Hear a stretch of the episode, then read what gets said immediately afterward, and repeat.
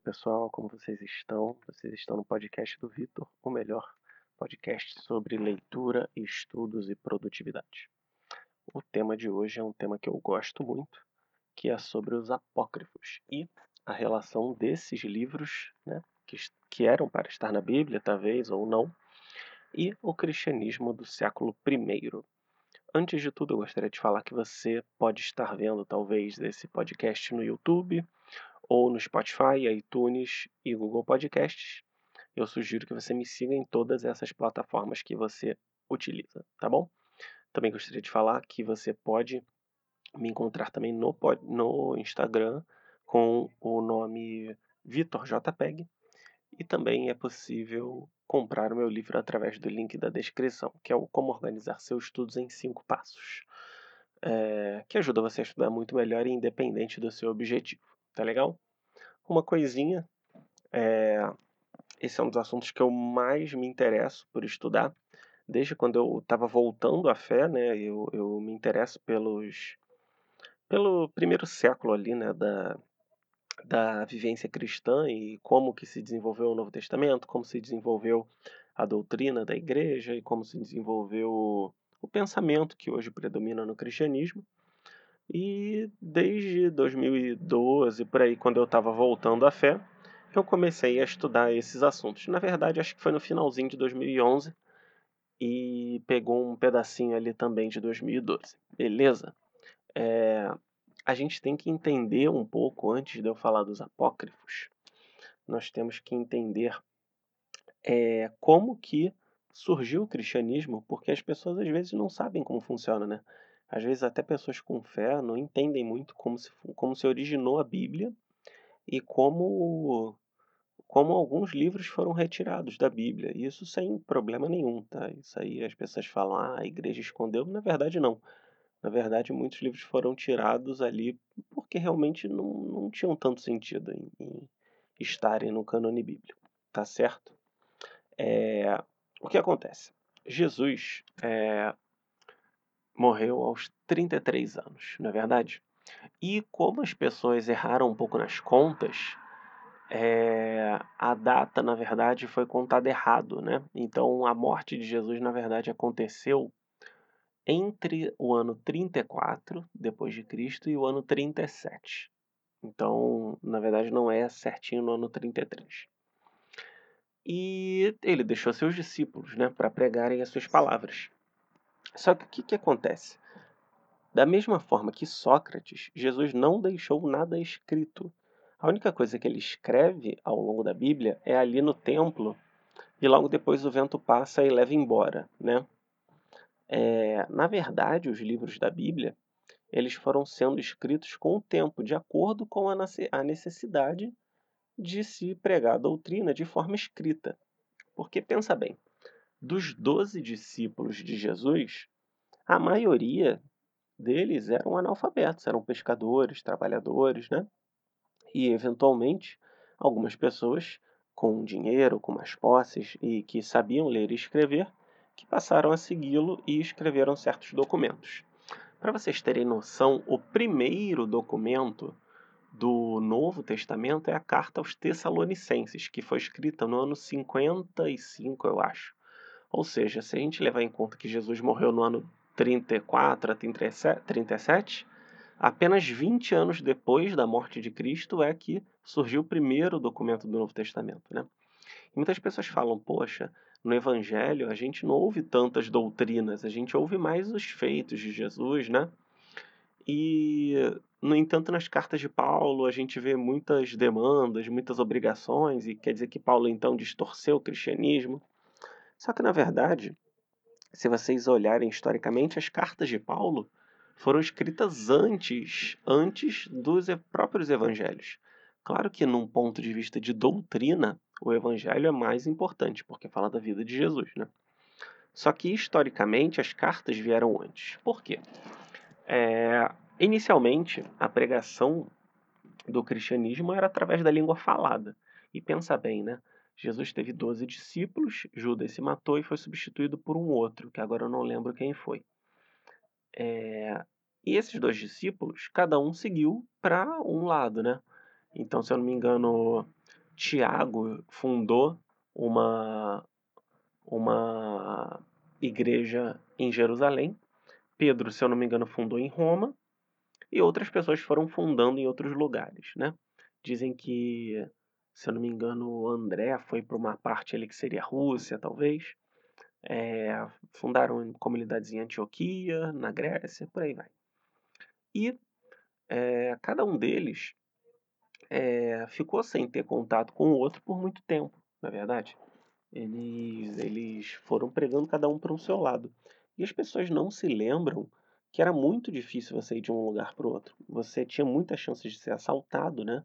A não ser que você fosse em grandes caravanas. E o lugar que hoje em dia você vai de avião e demora menos de um dia para chegar, você demorava meses para chegar, né? E sem contar que a gente não tinha tanta opção de comida, de bebida, de conforto. Então era um, um grande martírio você ficar andando por aí é, indiscriminadamente, né? E pensa bem, esses cristãos que estavam em locais diversos começaram a ter problemas. Eles, há uma comunidade, por exemplo, em Corinto, né? É, alguns se entregavam ali aos prazeres sexuais, da gula e tal.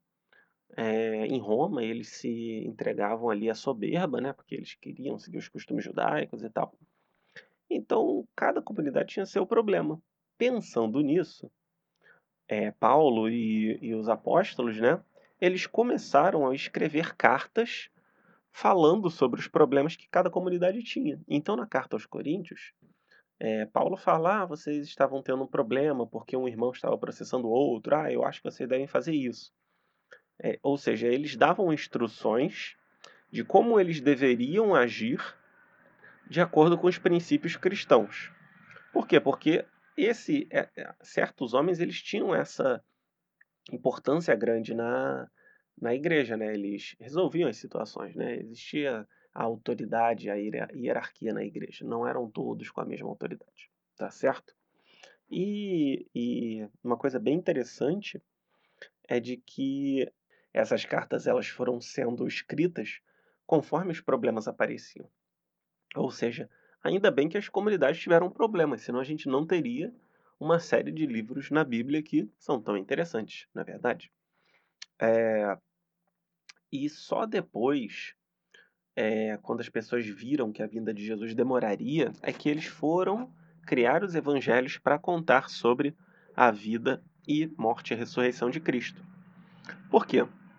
No começo do cristianismo, eles achavam que a segunda vinda de Jesus, né, para jogar os vivos e os mortos, seria rápida, demoraria alguns anos, alguns meses e seria rápida. Só que eles foram vendo que, na verdade, talvez a gente não tivesse como saber e talvez ela chegasse de forma individual para todos, né?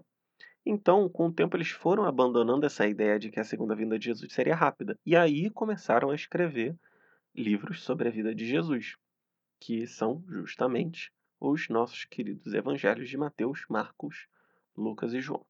Beleza? Uh, um outro detalhe também que o pessoal fala, né? É que os católicos eles não seguem a Bíblia, né?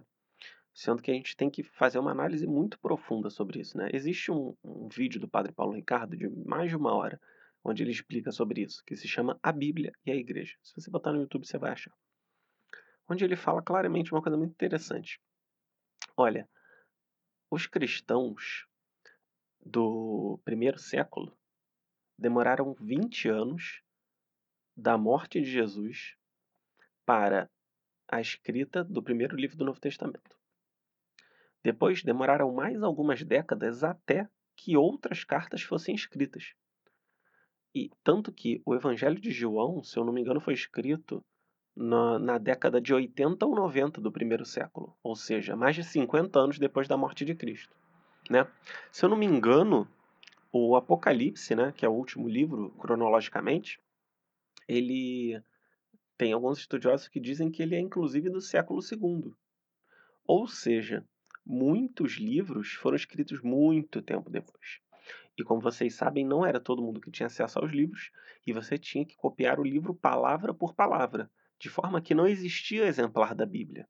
Né? Cada comunidade tinha um livrinho, um livro tinha uma carta, outro livro, outro, quer dizer, uma comunidade tinha uma carta, uma outra comunidade é, tinha o Evangelho. Uma outra comunidade não tinha nenhum documento, mas de repente tinha uma cópia de um documento.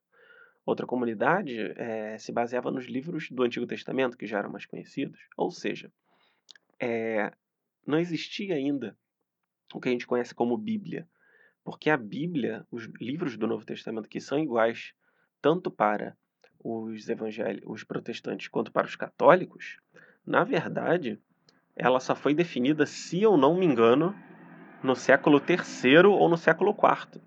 Então, nos séculos anteriores, não havia consenso sobre quais livros eram inspirados ou não.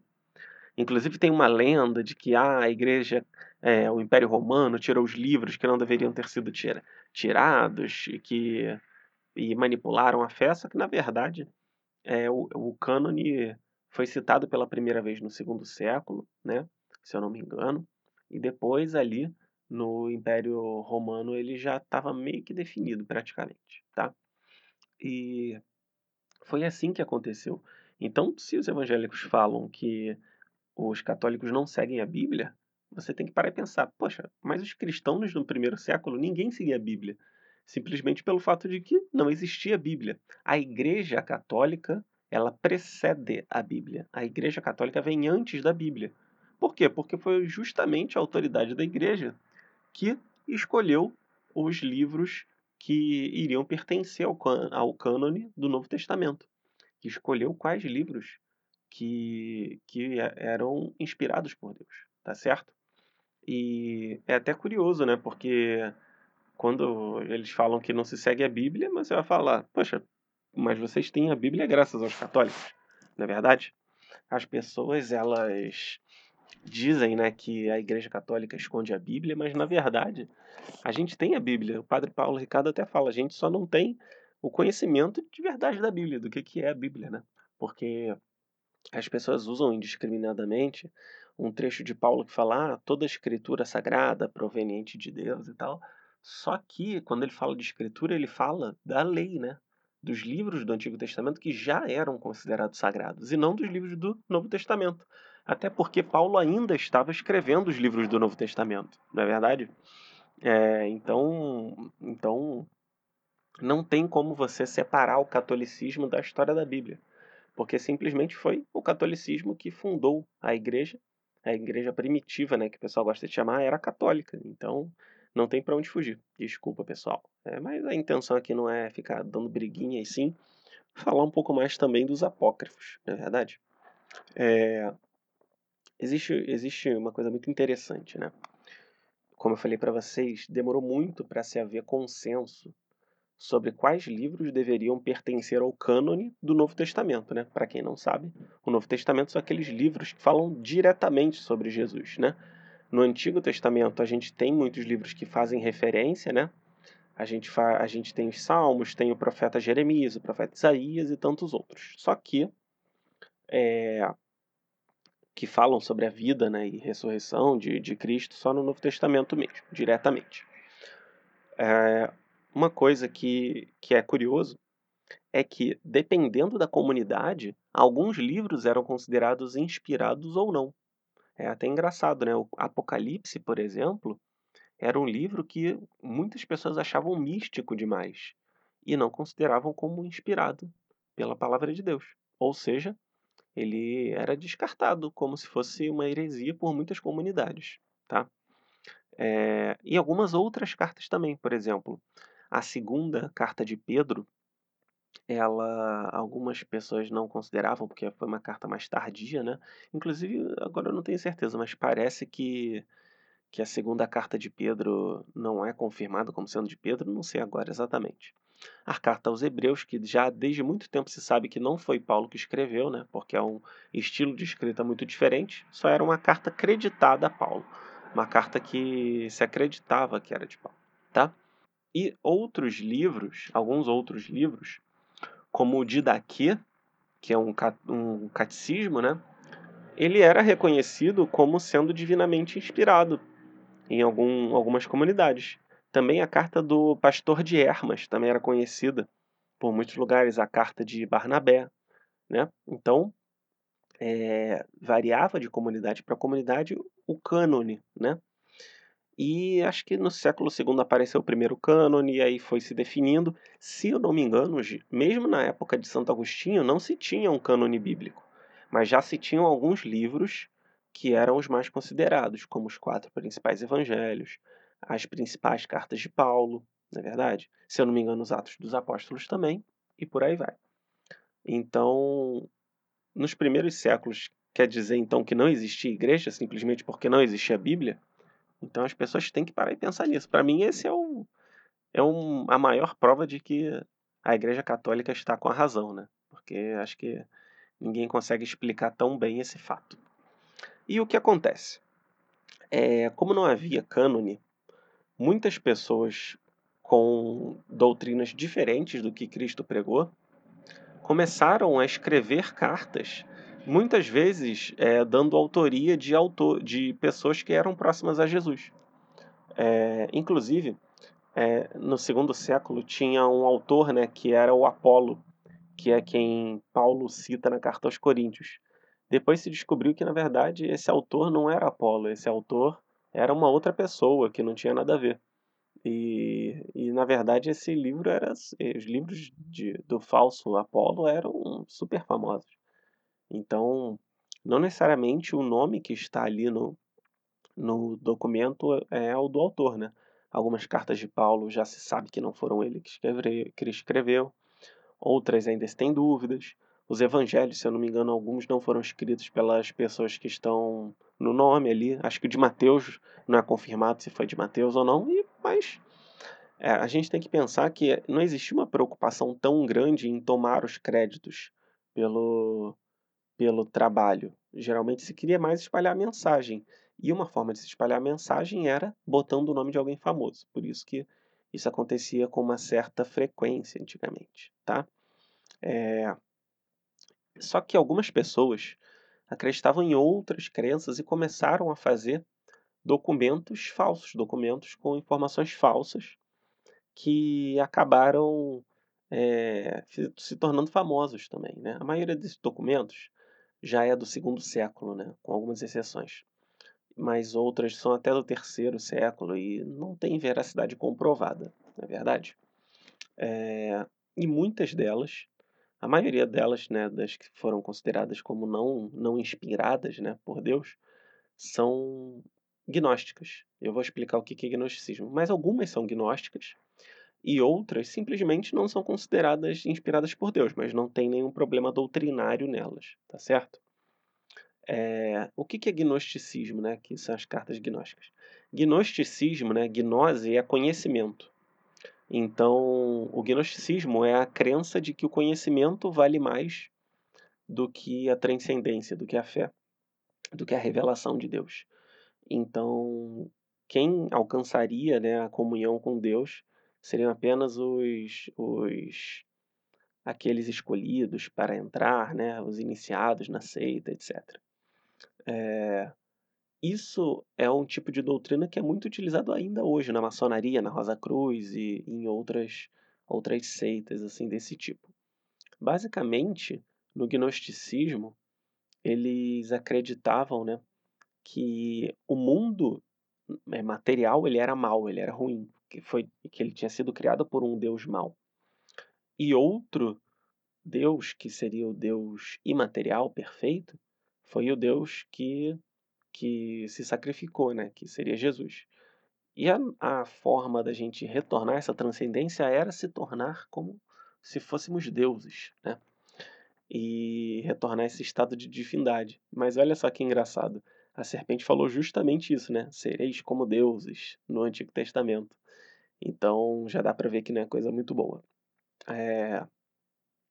Eles acreditavam nisso e o professor Olavo de Carvalho ele fala, né, que o gnosticismo nada mais é do que o resquício de uma religiosidade é, politeísta, né, pagã, dentro do cristianismo.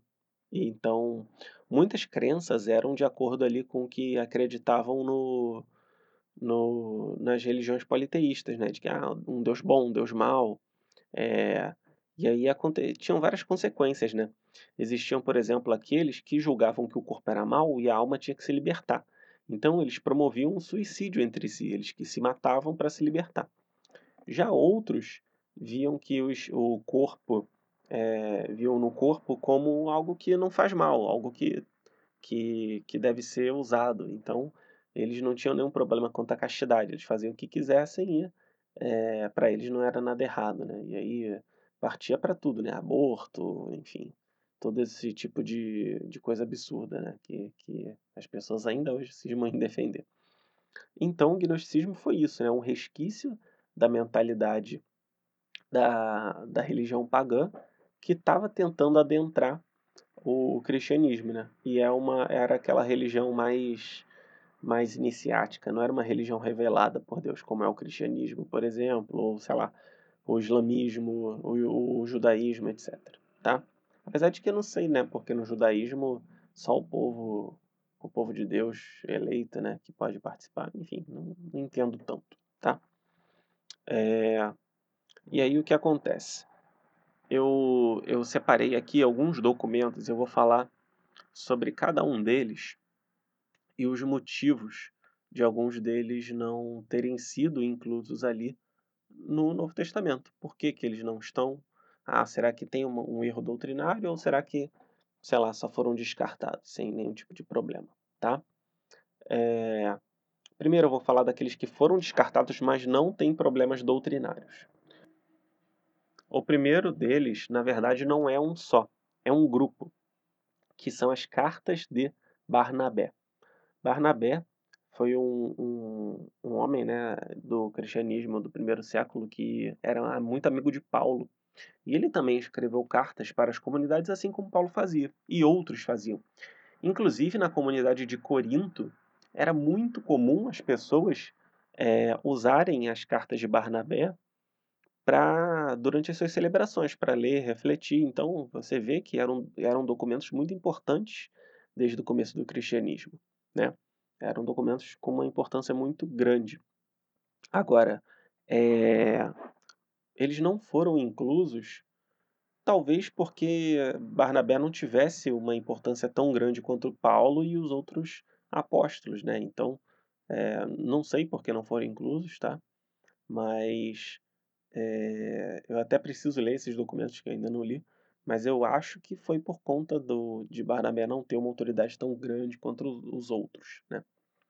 Tem também o Didaquê. O Didaquê ele era utilizado como, cato, como catecismo, né? Ele é o catecismo é, do primeiro século, é o primeiro catecismo cristão criado. Ele era muito usado em algumas regiões da África, como na Etiópia e, se eu não me engano, ali na Grécia. E assim, se você for ver, tem, tem muitas coisas ali que são válidas até hoje. Só que tem certos detalhes que nunca foram lugar comum na igreja. Então, por exemplo, ah, é, jejua na quarta e na sexta. A igreja adotou como obrigação na sexta. E muitos cristãos buscam jejuar na quarta e na sexta, né? que é o que eu costumo fazer também. É, só que isso não era universal. O universal sempre foi a sexta, que era o dia do sacrifício de Cristo. Né? Mas ah, alguns consideravam a quarta também, porque foi o dia em que Judas traiu Jesus. É, independente né, disso, é um documento muito bom, é muito pequenininho, né? São tipo cinco páginas e dá para você ler, sei lá, em 10 minutinhos. É, vale muito a pena para quem quer conhecer o que, que eles acreditavam, né? Lá já tinha a proibição do aborto, já tinha o, a citação em relação à a, a comunhão, mas tinha outros detalhes também. Ah, antes de batizar, fique em jejum por pelo menos um dia. São coisas assim que, que não são orientações é, universais, né? Talvez valessem mais para aquela comunidade, e eu imagino que por isso elas foram, eles foram descartados. Também tem o Pastor de Hermas, que era muito famoso, muito famoso. Não sei nem por que não entrou, tá? Mas não, não tem nenhum problema doutrinário em questão de doutrina. E eu não li o documento, mas dizem que fala sobre o perdão de Deus, né? Sobre a capacidade de arrependimento e de perdão dizem que é um texto muito bonito até. Eu, eu pretendo ler o primeiro volume da Patrística, né? Onde tem todos esses documentos que eu estou falando aqui. E também tinham os Atos de Paulo. A gente sabe que os Atos dos Apóstolos falam da viagem de Paulo e de seus companheiros ali durante o primeiro século, o trajeto que eles faziam. Agora, os Atos de Paulo, pelo que eu presumo, né, nunca li, mas pelo que eu presumo, fala ali sobre, sobre a questão do, das viagens de Paulo isoladamente. E engraçado porque esse livro era considerado inspirado por muitas comunidades até o século II. Só que, como começou a crescer um, uma doutrina chamada de maniqueísmo, né, que é na verdade um, um gnosticismo com outro nome, que acreditava que existiam dois deuses, né, um bom e um mal, que se equilibravam e tal. É, e eles usavam alguns trechos dos Atos de Paulo para defender essa crença. Então, as pessoas, para evitar problemas, passaram a desconsiderar esse livro como divinamente inspirado, o que é uma pena, né? Mas acaba acontecendo. É, e agora existiam outros documentos que eram tidos como gnósticos, né? Não eram, não tinham doutrinas tão tão sãs, tão boas. No caso aqui do primeiro, que é o Evangelho de Tomé, muita gente considera esse documento como como muito importante. Só que ele tem algumas doutrinas gnósticas, mas é um documento que é muito interessante se ler. Vale muito a pena ler. Eu já cheguei a ler, não, acho que faz, sei lá, uns 5, 6 anos. Mas é muito interessante até para ver, né?